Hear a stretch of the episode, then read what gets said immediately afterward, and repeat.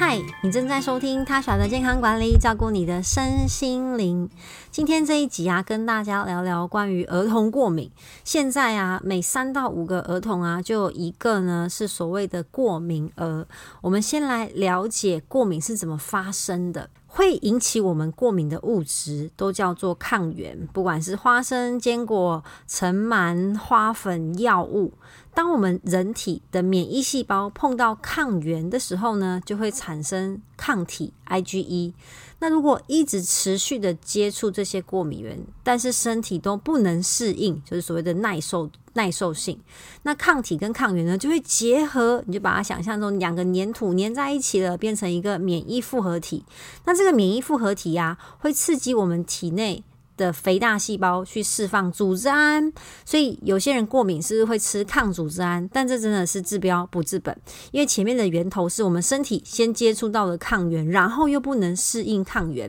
因为一般来说啊，身体的免疫分成先天免疫跟后天免疫，先天免疫就是你一出生就有了，因为胎儿在妈妈的体内是处于一个无菌的状态，那当他一出生的那一刻开始，就开始面对这个世界的细菌跟病毒。但是如果这时候才来做准备，就太慢了嘛。所以他在出生前呢，身体就会先准备一个先天免疫，就是呢，遇到坏人就吃，遇到坏人就杀。但毕竟毕竟细菌跟病毒啊，也是会进化的。像我们现在 COVID-19 是不是就一直在呃突变？所以，我们身体还有一个机制叫做后天免疫，可以去应付不断突变的细菌跟病毒，所以它会有学习能力，就跟我们打疫苗，就是直接 update 我们免疫细胞的资料库，去强化这个后天免疫。所以，当身体在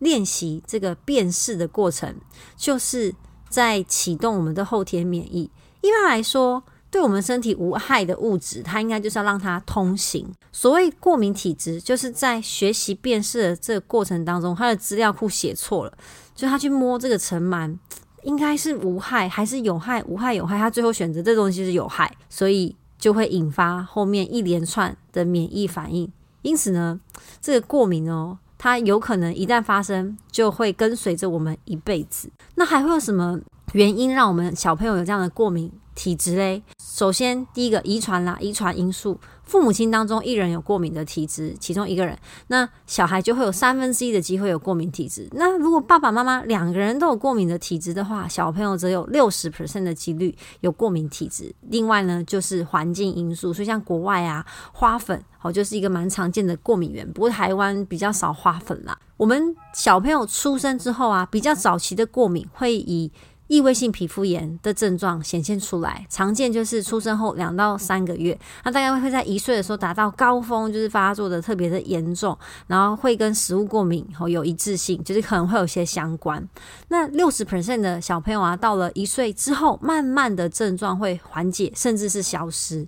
但是呢，取而代之的可能就是在学龄前气喘的发病率会提升。那过敏性鼻炎则是呃在学龄期，如果你在过了学龄期之后依然存在的话，哇，那这个就是通常会以过敏性鼻炎存在到成人。所以很多呃很多成人的过敏性鼻炎，可能是他小时候就是从异位性皮肤炎开始的。那过敏源。可能有些人会去测，但是你会发现绝大部分都会是尘螨、灰尘、啊霉菌，还有花粉测出来是这些。然后一些空气污染，好，有人喷香水，它就引发它的呃过敏反应，或者是一些喷雾剂，像是定妆喷雾、好粉状、好那个女生用的粉扑，这些也有可能就是比较细小的物质。然后甚至有些人空气污染当中的 PM 二点五也会引发他的过敏症状。那这是在环境当中的。那吃进去的呢，就像是刚刚提到的坚果和花生，还有小麦类、牛奶、和蛋白、海鲜，或是一些添加物。像有些人对于酱油里面的某些添加物就有一点过敏，这样。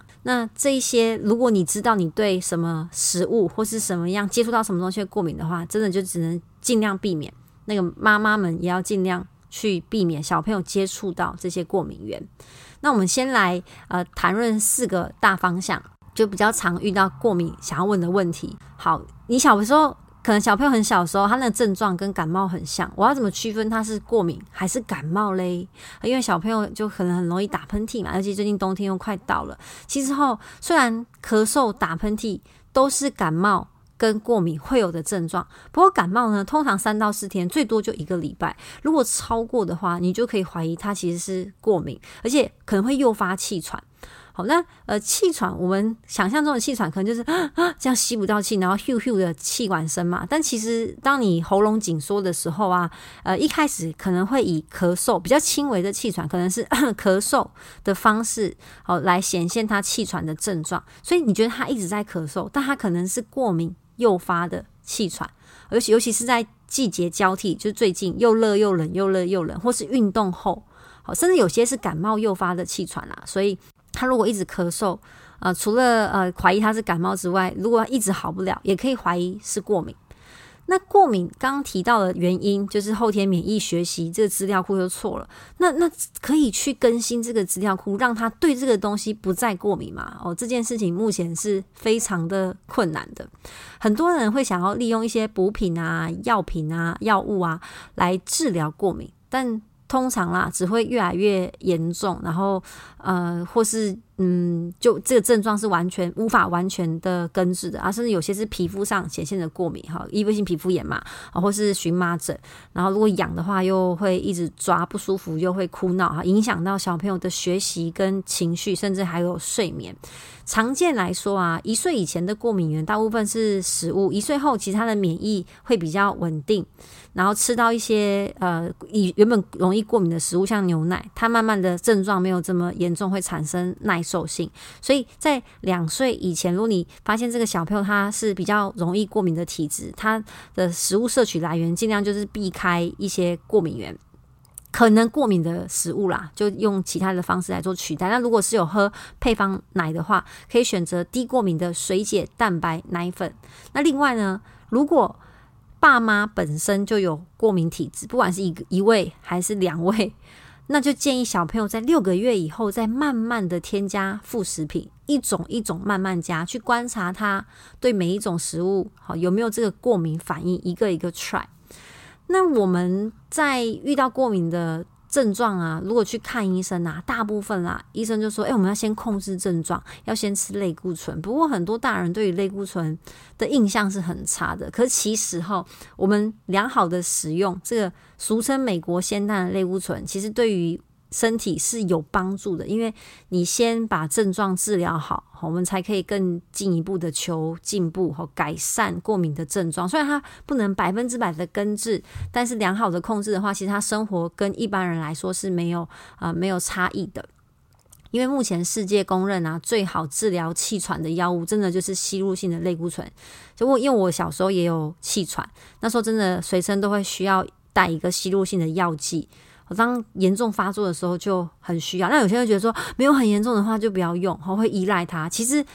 没有至于这么的可怕，因为它不是毒品，也不是烟，它不会去依赖，它真的就是否症状。如果你等到症状比较严重，好，你就想说那个呃原本是很小范围的呃打架，好，原本是小混混在打架，后来呃范围扩大变成战争，这时候才用，其实真的不会比较好，因为你的组织会受伤，发炎的范围会扩大。好，所以就依照医生的吩咐来使用药物。即使它是类固醇，你觉得哦会不会很可怕？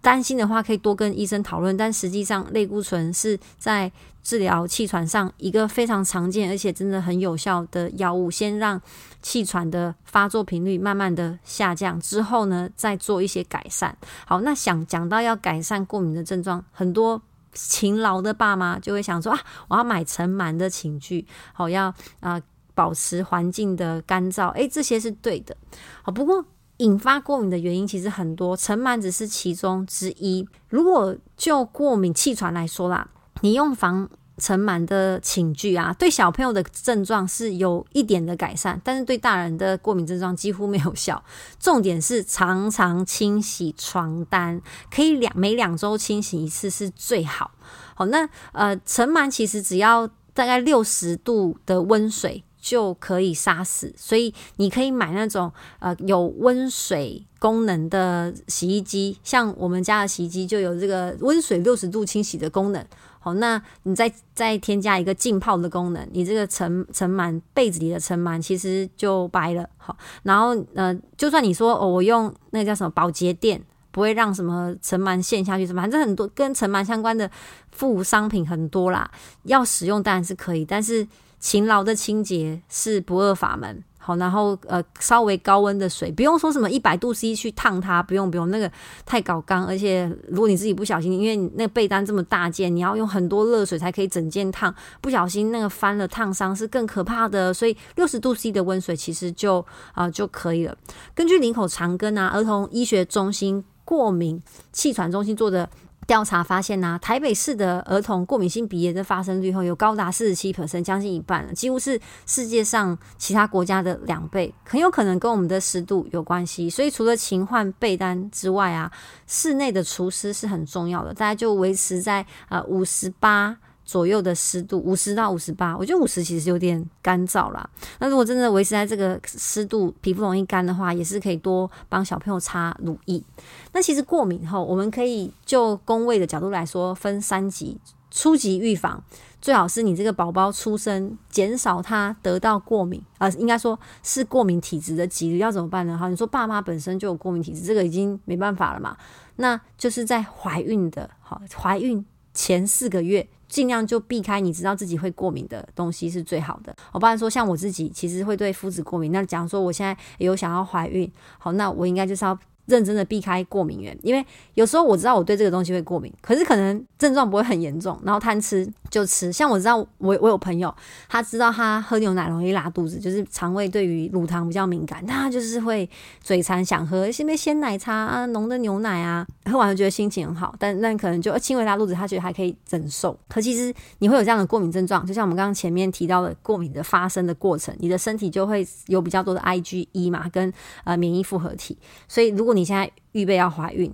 好，就从现在开始就避开过敏源，好，甚至是如果你们家族始终。有某一些会引发过敏的物质，你虽然自己可能症状还好，但是有可能有类似的基因嘛，就尽量就不要接触，然后也让环境比较清洁干净，不要接触二手烟，然后床床单也开始认真的洗，就让自己在准备怀孕的过程当中啊，是身体是比较干净的。然后怀孕的期间呢，可以多补充益生菌，或是呃以及富含欧米伽三的食物或是营养品，好像我是一直都很规律认真的在吃鱼油啦，然后。在小孩出生之后，鱼油跟益生菌可以持续的吃，因为它这样可以透过母乳好来做到吸收。那母乳当然是最好的，呃，对宝宝来说最好的天然食物。但如果有些人真的没有办法喂母乳的话呢，选择一些比较低过敏的配方奶也是很好的。好，然后再提醒一次，如果爸妈其中有一人或是两人有过敏体质的话，宝宝六个月之后再慢慢的添加副食品，一定要认真的观察。好，因为。如果可以让他不要诱发过敏，你后面就可以省很多功夫。所以前面就是要先小心。那如果真的吃到，哎、欸，他不知道呃，就吃了某个食物哈，你一个个添加这个副食品，哎、欸，他有起疹子啊，或是呃扁边变稀，甚至他有抓痒皮肤的状况，就完全先暂停好副食品，可以回复配方奶，然后他前面吃了没事的就可以继续吃，然后再观察再 try 一次，因为这时候他们的身体都还在适应，他在慢慢的更新他的免疫资料库。所以他可能诶诶，刚刚更新差差点要把这个列列为是过敏源，然后你先暂停，让他清空一下这个记忆，看有没有机会好让他接受这个食物，增加这个食物的耐受性。如果不行，那可能就这个食物就暂时先避开，一岁之后再吃是最好的。好，所以对于自己本身有过敏的症状的爸妈，那如果你想要预防小孩以后跟我们一样辛苦的话，前面要做的功夫真的就是会比较多。那如果真的哦，已经确定有过敏体质了，哈，已经异位性皮肤炎了，或是有呃有拉肚子啊、便秘的那种状况，就是过敏相关的症状，少皮肤瘙痒啊，啊，或甚至已经气喘，或是你已经过敏性鼻炎了，就只能尽量尽量的去避开过敏源跟刺激物，像。我前阵子就有跟大家分享我对于麸质的过敏，其实有一段时间很认真的避开哦，真的身体对于这个食物的耐受性会增加。但如果我毫无忌惮的这样子吃，它还是会拉起来，所以它等于是跟着我们一辈子的啦，要和平相处。你只能降低它发生的频率，好，这是为了让我们身体减少发炎，不是说啊，反正这个过敏又没有到很严重，不是就像像有些呃那个乡土剧吃到花生不能呼吸这么的严重的过敏，后，它可能就是拉肚子啊，或是有些脱皮起疹子的情况。但其实你这些症状就是在提醒我们，诶，我们的身体会因为这个物质而发炎哦，所以能够去降低跟避开是最好的。所以认真洗床单真的会很有效。那有些额外的营养品哈，我个人就是首推 Omega 三啦，反正过敏也是一种发炎嘛，Omega 三抗发炎，多少的补充对我们的眼睛跟脑啊，还有过敏体质都会有帮助。以上就是我今天的分享，如果你喜欢的话，请帮助我分享给更多人知道。我们下一集见喽，拜拜。